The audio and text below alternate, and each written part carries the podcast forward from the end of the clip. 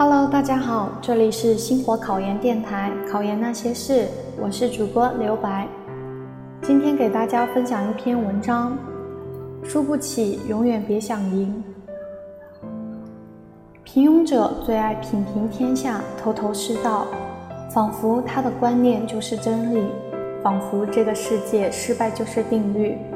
每每看到身边的朋友、公众人物做什么事业，从事了什么生意失败了，便大放厥词，前车之鉴，此事不可为，并且可以从几十种角度论述，不听我言必遭惨祸。所以安于现状，裹足不前，成为害怕新生事物群体的代言人，怯弱极其怯弱。没有一败涂地觉悟的人，成功的概率几乎为零；没有百折不挠韧性的人，如何志在天下？电灯不是一次实验就发明出来的，飞机也不是第一次就能飞得很好，无线电更不是一下子就覆盖了整个地球。就算是孩子走路，也要经历过无数次跌倒，不让孩子跌倒，就彻底剥夺了他走路的权利。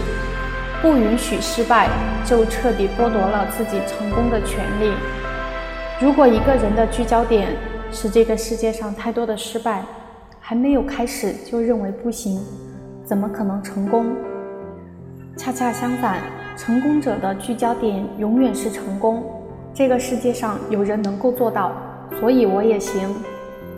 同样的事业，同样的行业，同样的环境，有人会腰缠万贯。有人会倾家荡产，差别在于自己。不要用无能的眼光去看待别人的境况，不要用无知的言论去嚼舌从未涉足的领域。眼中满是别人的失败，就会屡屡受到打击；眼中满是别人的成功，就会天天激励自我。所有的结果都是内心自我期望的印证。命运掌握在自己的手中。绝对不要期待天上掉下一位仙女美眉，带着硕大的馅饼，宣布你是神选中的幸运儿。成大事者必须经历常人无法承担的大机遇压力，而后才能拥有一颗智慧豁达的心境。